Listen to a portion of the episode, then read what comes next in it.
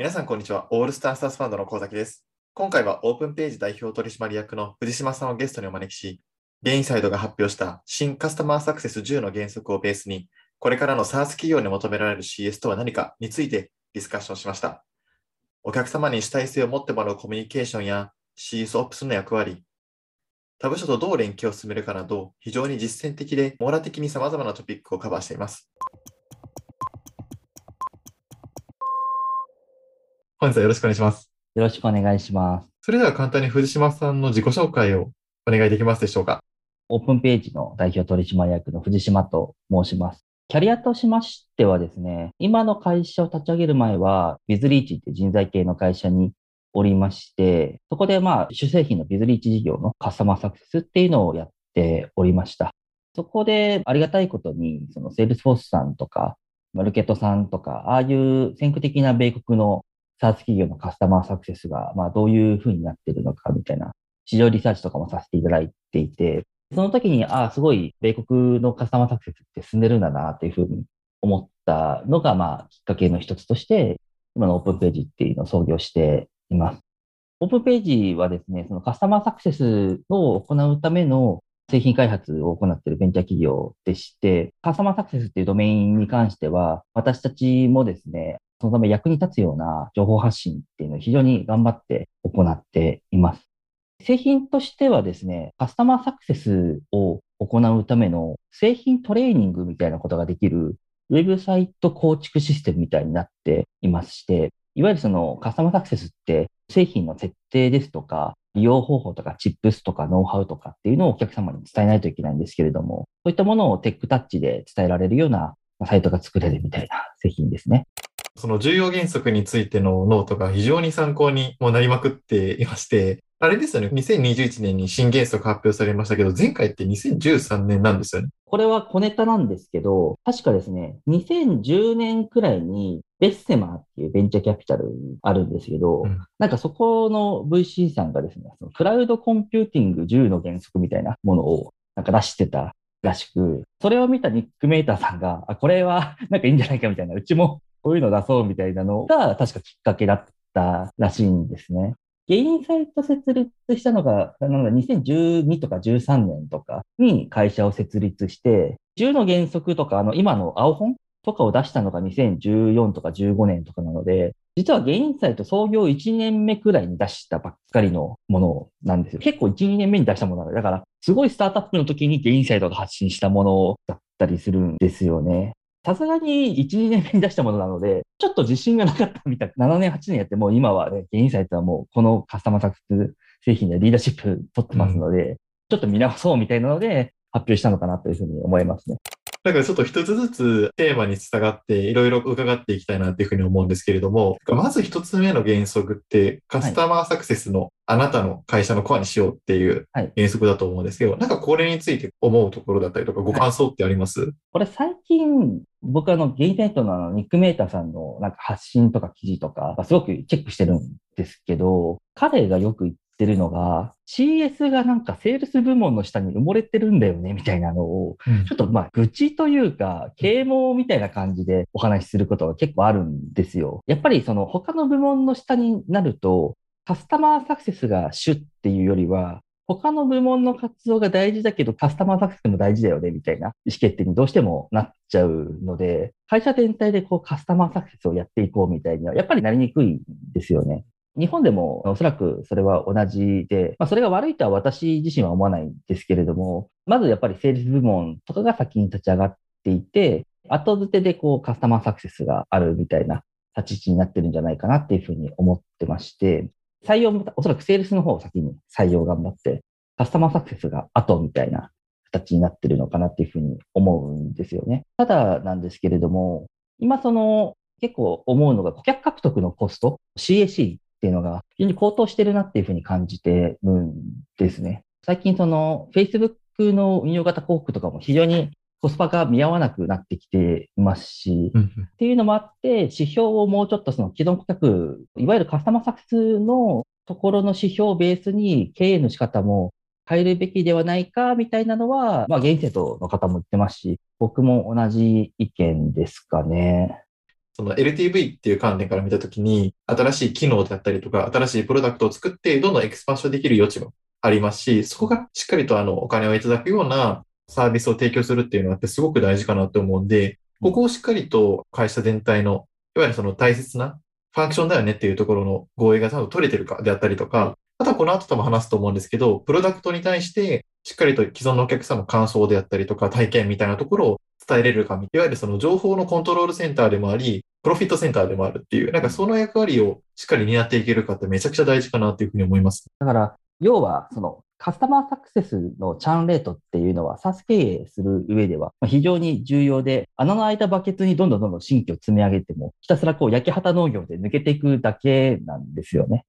サスのプロダクトって単価がそんな高くないじゃないですか。だから割といい製品があったらすぐリプレイスされちゃうんですよね。うん、なので、新規獲得力も結構大事なんですけれども、粘着性というか、スイッチさせないような、その継続性みたいなところっていうのは、サスケする上では非常に重要かなと私も思っていまして、まあ、それもあってコアにするっていうのは、経営としては、特に SARS は非常に重要な考え方かなというふうに思いますね。おっしゃる通りですね。やっぱりそのレベニューを上げていくっていう観点でもそうですし、まあ、情報、一番その既存のお客さんと対峙できている部署でもあると思うんで、そこに対してしっかりとリソースを張っていかなきゃいけないと思ってますし、そこをしっかり大切にしながら VOC、ボイスオブカスタマーをしっかりと回収できるかどうか、吸い上げていけるかどうかっていうところが大事なのかなというふうに、藤島さんのお話聞いても改めて思いました。今その VOC の回収とか、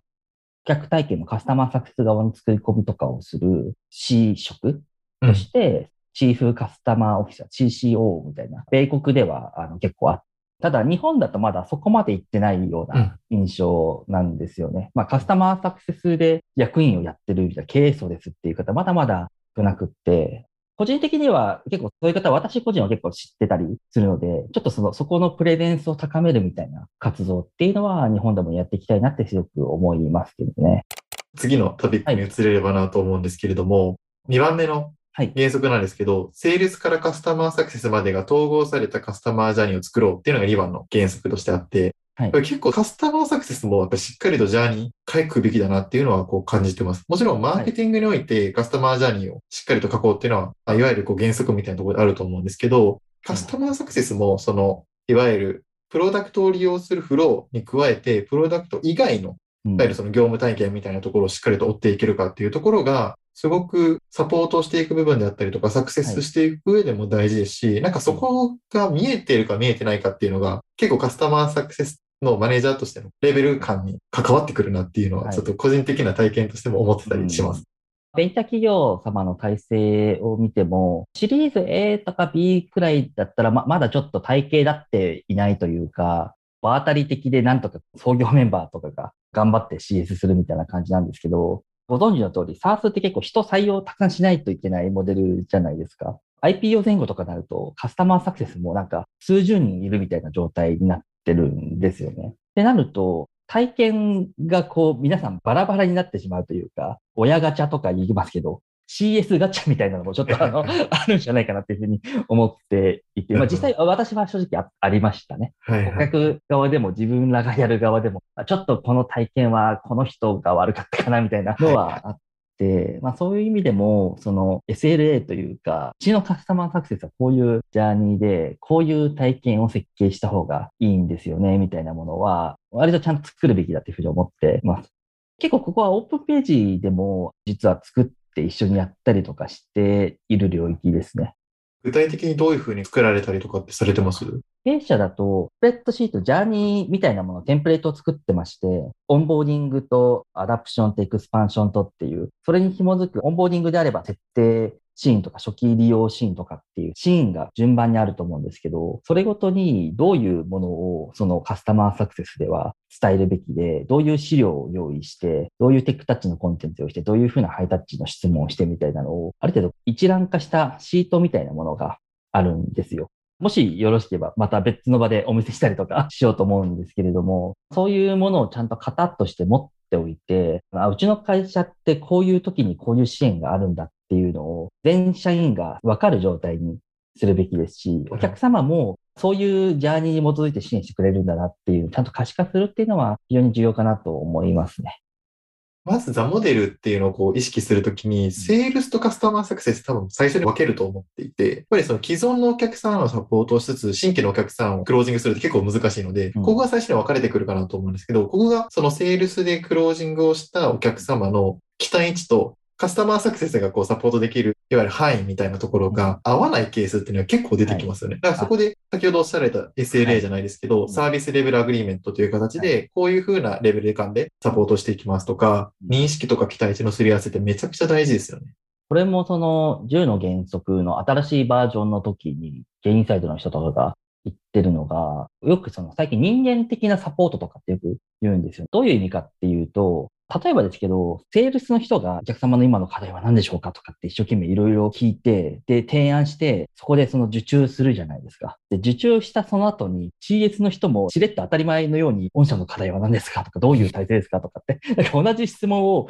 やり返すみたいなことって、向こうでも起きてるみたいですし、日本でも当然ながらすごい起きてるっていうふうに私は思っていまして、本来であれば、ちゃんと人間的っていうか、そこをちゃんと引き継いでいて、いや、〇〇さんってちょっとうちのセールス担当から聞いたんですけど、こういうところが課題ってお伺いしたんですけども、こういうふうに私考えてまして、みたいなコミュニケーションの方が人間的といえば人間的ですよね。これをやるためのデータ基盤というかツール基盤みたいなものっていうのは、やっぱりちゃんと整理した方がカスタマーサクセスやるっていう意味では好ましいというふうに感じます。ちょっと突っ込んでお話しすると、はい、日本のこう、元々の召喚者みたいなところって、セールスからカスタマーサクセスまで一人の人間がやるみたいな、一つの一社のお客様に対して一人がちゃんとコミットするみたいなのがなんかすごいこう、自分の前職がルートセールスだったりとか、そういったところもあるかもしれないんですけれども、はい、セールスでめちゃめちゃ仲良くなって、で、カスタマーサクセスに引き継いだんだけど、はい、い。わゆるそういう一人の担当がずっと担当してくれるっていう召喚者のが根付いてるお客様って、そこの引き継ぎがなんか嫌がられたりとか、セールスのこの人ずっと担当してくれないのみたいなこと言われて、いつまでもセールス担当が契約完了後もコミットしなきゃいけないみたいなことで結構あったりするかなと思っていて、はい。まあ、そこってでも効率性を考えると、やっぱりセールスカスタマーサクしっかりと契約っていうところのタイミングで、もちろんオーバーラップする部分あるかもしれないですけど、分けていかなきゃいけないってなった時に、先ほどやっぱりおっしゃった通り、そこの UX をどれだけストレスないものにできるかっていうことにこだわることができるかっていうのが大事なんですかね。やっぱりそこはちゃんとまさに一貫とか統合っていうのをちゃんと意識するべきだと思います。その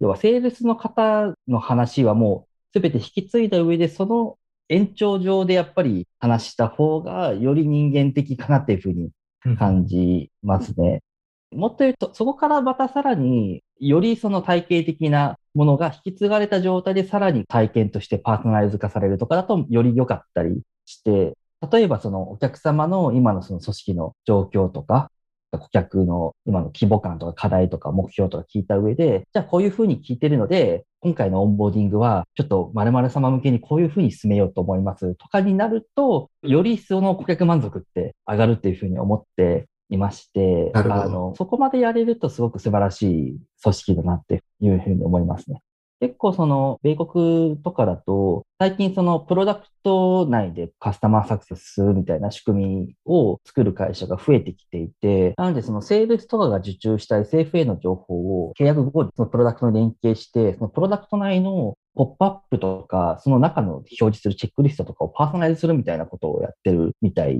なんですよ。なるほど。うん。例えば最近で言うと、そこまでは言ってないんですけど、会計ソフトのフリーさんとかが、本当最近なんかオンボーディングの段階でそのタスクチェックリストみたいな機能を自社で作って入れたんですよ。はい、初めての方はこれとこれとこれをやってくださいみたいな、こう、チェックみたいなのをこうつけれるみたいな。まあおそらく今は皆さん一斉に同じものを出していると思うんですけれども、ゆくゆくはそこが Salesforce とかの FF のデータとかと連携して、お客様の契約の仕方というか取ってき方に合わせて、そのオンボーディングの仕方もこう変わっていくが、お客様に合わせたカスタマーサクセスとしての契約後のジャーニーが走るみたいな、そういう世界観にゆくゆくはなっていくといいかなっていうふうに思います。なんか他にこのテーマで、ここもうちょっと補足したいとかってあります？結構ここって育成の問題も絡んでくるんですよ。オプスとかも後ほど話すと思うんで、多分それとも関係してくるんですけれども、一貫した体験を提供するってことは、つまりカスタマーサクセスガチャみたいなのをなくすみたいなことを考えると、カスタマーサクセス全員がある程度同じくらいの水準のそのサポートができるような状態にしないといけないっていうことなんですよね。うん、で、結構そのための、いわゆる社内の従業員オンボーディングのための仕組みというか、育成研修とか OJT とかの仕組み、そこの整備っていうのも、特に CS 人数が多ければ多いほど、絶対必要になるだろうなって私感じています。多分、今今はまだカスタマーサクセスの育成みたいなテーマって、そんなにまだあんまり世の中出てないかもしれないですけど、数ヶ月か数年経つと、そういう話題が結構出てくるんじゃないかなって私は感じてますね。その、どういう CS がいけてる CS なのかみたいなところの、はい、まあ、まだまだ整備できてなかったりとか、社内の中でも整ってなかったりするかなと思うんで、はい、そこの議論って結構深掘りしていくと面白そうですね。もう一つ面白いなってか、面白いと、あと難しさもあるんですけれども、結構そのカスタマーサクセスとして優秀だよねみたいな方のタイプって、一つだけじゃないなっていうふうに感じるん。まあ、それはもともとのキャリアとかも影響してきたりするんですけれども、やっぱりセールス出身者の方は、どちらかと顧客にこう、ぐいっと迫る力みたいなのが強いですし、うん、コンサルみたいな方だと、やっぱ課題解決というかドキュメントワークとかね、そういうのが割と強かったりしますし、なんかマーケティング業界上がりとかだと結構のシナリオ設計というか、どういうふうにやっていきましょうみたいな持っていき方が分かったりとか、結構その人によってカスタマーサクセスとしてのスキルレーダーみたいなのが変わってきそうで、そこをそのうちの会社のカスタマーサクセス組織はどういうスキルレーダーの人が活躍するのかみたいなのは、プロダクトによってもなんか分かれる気がしていまして、今後その、この SARS はこういうスキルレーダーの人がいいんだけど、この SARS はこういう人がいいみたいなのが分かれていくような気がしています。自社にあったカスタマーサクセスの、まあ、スキルマップみたいなところをどう整備するかっていうのが大事そうですね。これも CS じゃないんですけど、セールス面ですごく面白いなって思ったのが、ハブスポットの例でして、あの、ハブスポットって、その採用する上で、ハブスポットのもともとセールス責任者やってた人って、MIT で統計学とかやってたような人だったんで、今のハブスポットのセールス組織で優秀な人材っていうのはどういうペルソナなのかみたいなのを項目を何項目も作って、それで項目ごとに、この項目を持ってる人が優秀だみたいなのを統計的に出したんですよ。顧客に関心を持つ力とか高学心とか、そういうワードがたくさんこう並んでいて、それに基づいて面接の質問設計とかちゃんとやっていて、で、入社後の実際の活躍もデータとして加味して、その要件をまた作って、それを採用に活かして回してみたいなのを何回転もしながら、セールス組織の型というか、を作っていってたらしく、そこまでやるとちょっとすごいというか、僕もちょっと引いちゃうなっていうふうに思ったんですけれども、はい、世界観的にはそういうイメージはありますね。カスタマーサクセスが単なる総合職というよりは、専門職として多分これからも認知されていくだろうなというふうに思っているので、そういうこう定量的な分析とか定量的なスキル評価みたいなところは、まあ、各社ごとだと思うんですけど、非常に重要になってきそうだなって感じました。じゃあ次、第3の原則に行きたいと思うんですけど、単に顧客を維持するだけでなく、常により多くの価値を提供すること。それが第3の原則なんですけど、はい、これについてコメントとか補足とかってあったりします？まあ、さっきのニットも絡む話なんですけれども、向こうとかで聞くのが、プレイブックって言葉よく聞くんですよね。はい、日本だとまだあんまりプレイブックって言葉使ってないんですけれども、どういうふうにカスタマーサクセスの方がお客様に振る舞うと好ましいのかみたいな、まあ、マニュアルみたいな意味ですよね。それをちゃんとしっかりと設計するっていうのは、ちょっと2と関連するんですけれども、すごく重要なことかなっていうふうに思ってて、で、それと絡めて、ゲインサイトの原則なので、ゲインサイトの人の話とかをすると、ゲインサイトはタイムトゥーバリューを早めましょうみたいな話をしてるんですよ。要は時間軸の意識を持ちましょうっていう話をしていて、価値を高めるみたいなことをする上で、なるべく価値を実感するまでのリードタイムみたいなのを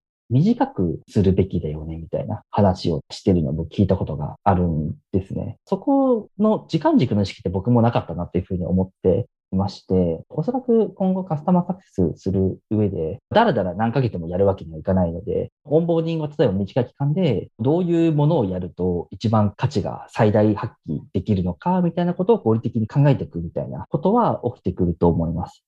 そこで2つあって、1つがそのプレイブックの話なんですけど、なかなかそのカスタマーサクセスガチャの話ともすごく関連すると思っていて、ハイパフォーマーのベストプラクティスみたいなことってなかなかその暗黙知のまま置かれていて、はい。それがちゃんと形式値になってないと思っていて、それをちゃんと全体が見えるような形で、勝ち方というか、はい。サクセスの仕方みたいなのって、もっともっと言語化できるはずだと思っていて、もちろんそれは、サース全体というよりは、その会社におけるカスタマーサクセスって、こういうふうにやった方がうまくいくっていうプラクティス集みたいなところ、ハイパフォーマーがやっている取り組みとか、言動とか、どういうコミュニケーションを取ってるかみたいなところをしっかりとまとめているかみたいな。結構そのあたりがすごく大事だなっていうふうに思ったのと、時間軸のお話でいくと、なかなかクイックウィンが起こりにくい重たいプロダクトを提供している SaaS のスタートアップも多いと思っていて、そこで結構悩まれているのって、クイックウィンの基準が高すぎるんじゃないかなと思って時間軸をちゃんと設定するっていうことは、ちゃんと長期的にどういうふうなステップを描いていくかっていうことを、お客さんと握れてるかっていうところも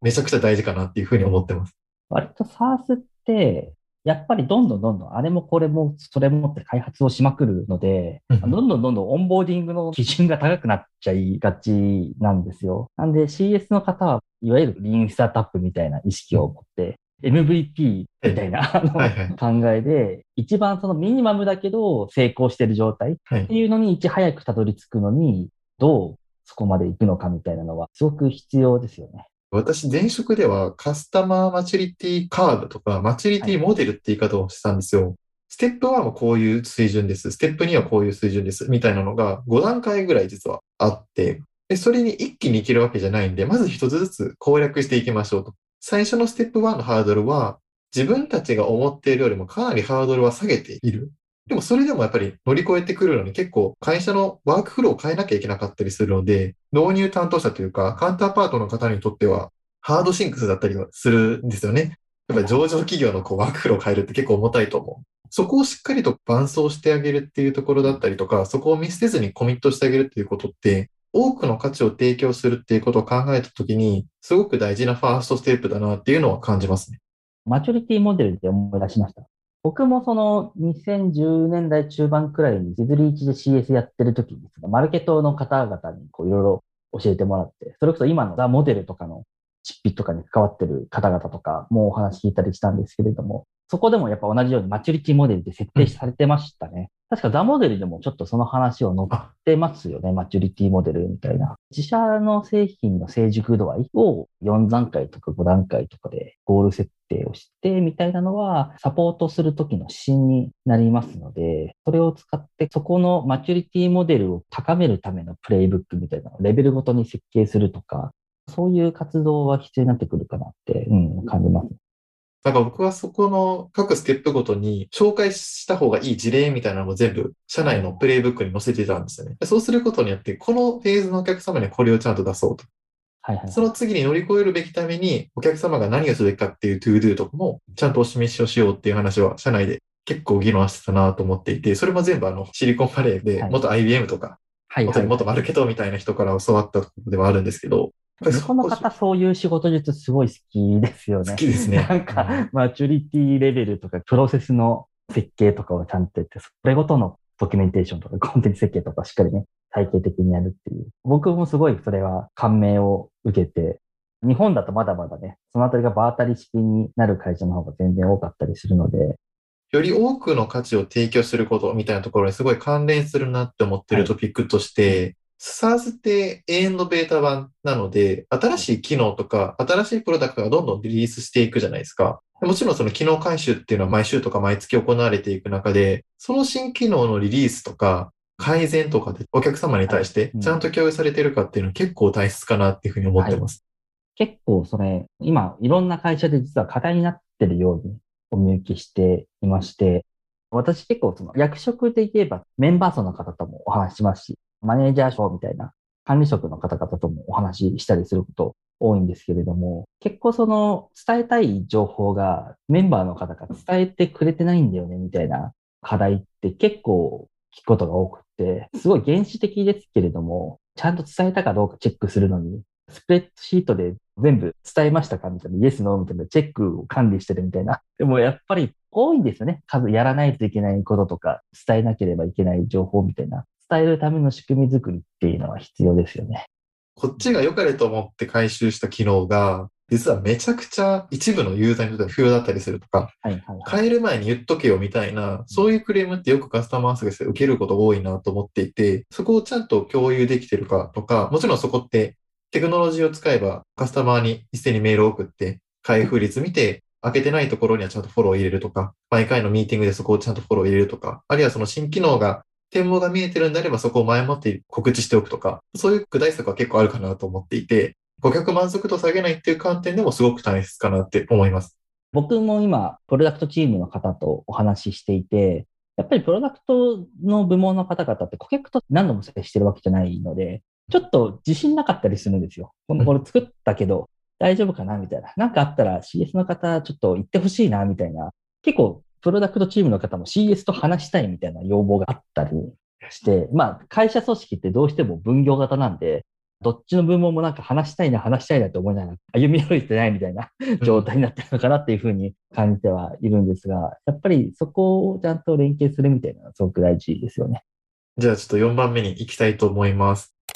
第4の原則はカスタマーサクセスには顧客からのコミットメントが必要っていう原則なんですけど、これについてはいかがですか、はい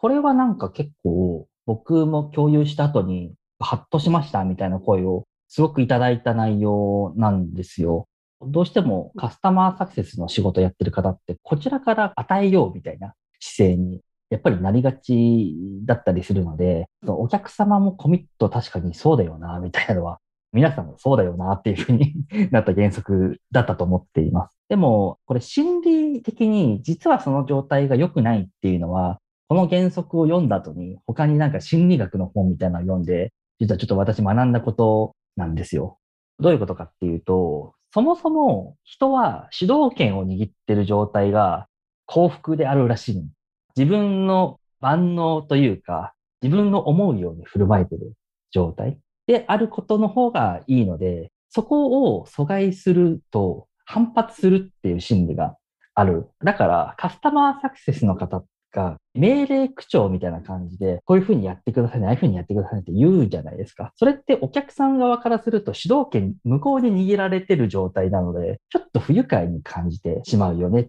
ていうのは、私後から原則読んだ後に学んだことですね。で、そのなんか心理的にどうするのかなのでいいかっていうと、こちら側で命令するっていうよりは、向こうにその質問を投げかける、もしくは選択肢を与える。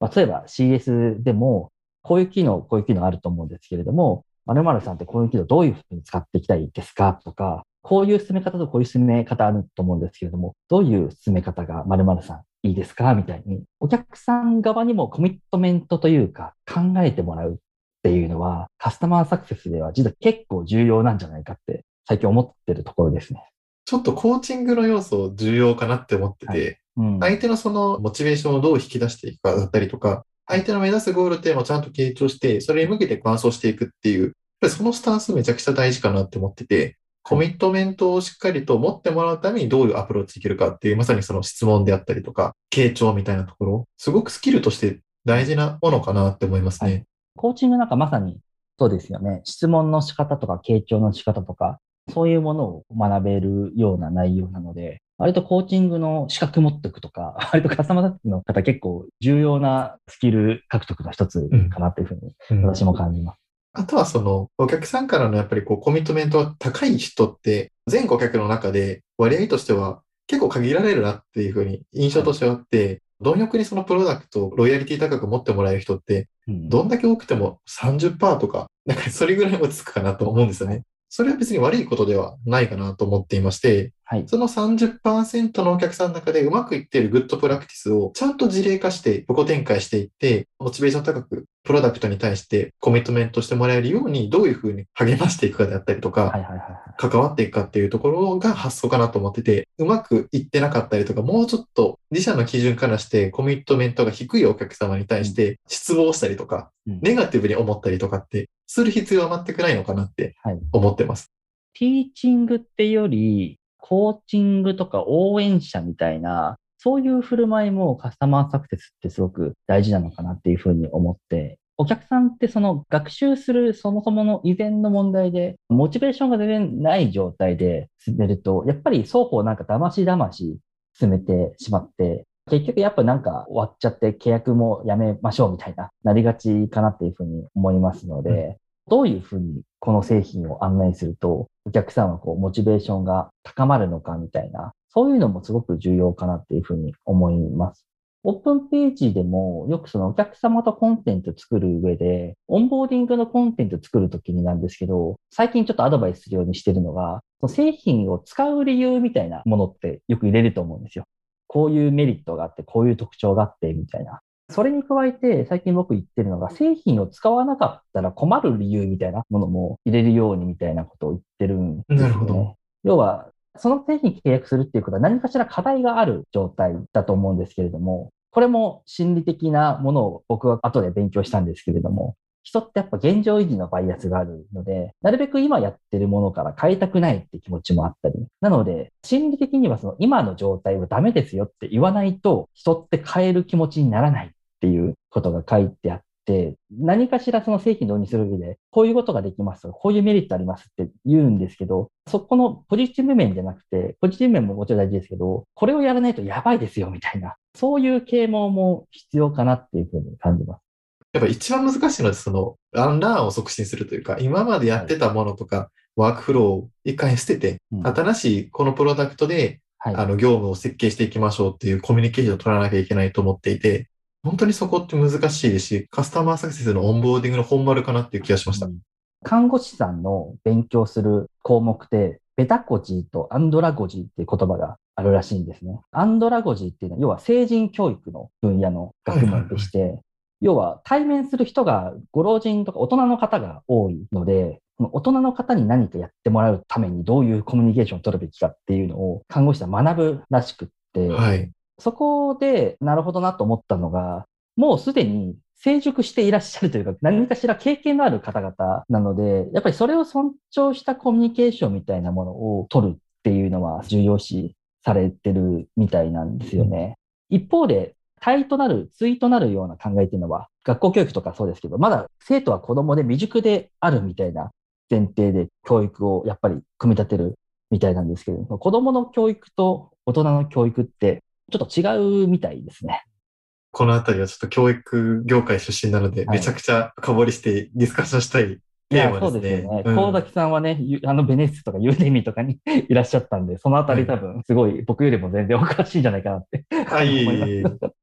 大人の方にこう何かこう伝えるって難しさがやっぱりあるので、カスタマーサクセスもやっぱりある程度自分のやり方が固まってる方々とかに対してどういうコミュニケーションを取るかみたいな姿勢で組み立てないといけないっていうのは確かにそうかなと思います。カスタマーサクセスってプロダクトのエヴァンジェリストでもあると思っていて、そうなるとうちのプロダクトが最強で最高みたいな、いいんですけど、それってそもすると押し付けになっちゃうねっていう、このラインがちょっと難しいなって思ってて、はい、相手のお客様の経験だったりとか、ご担当者のやられたいことだったりとか、そこをしっかりと尊重した上で、どういうふうな掛け算とか、どういうふうなシナジーが生まれるか、みたいな観点に立った議論だったりとか、観点に立ったコミュニケーションしないと、崩れる危険性は確かにあるなって思いますね。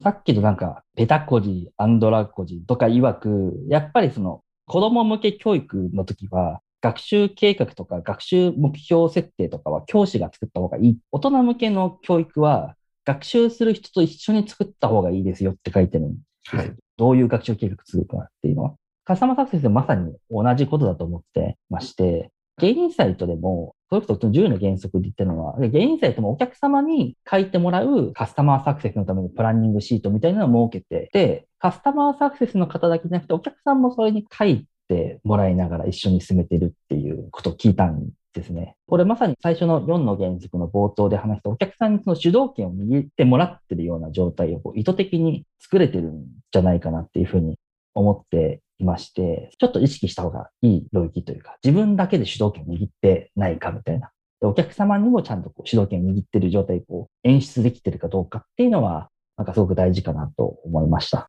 りがとうございます。一旦こちらでブレイクして続きは後編でお送りしたいと思います。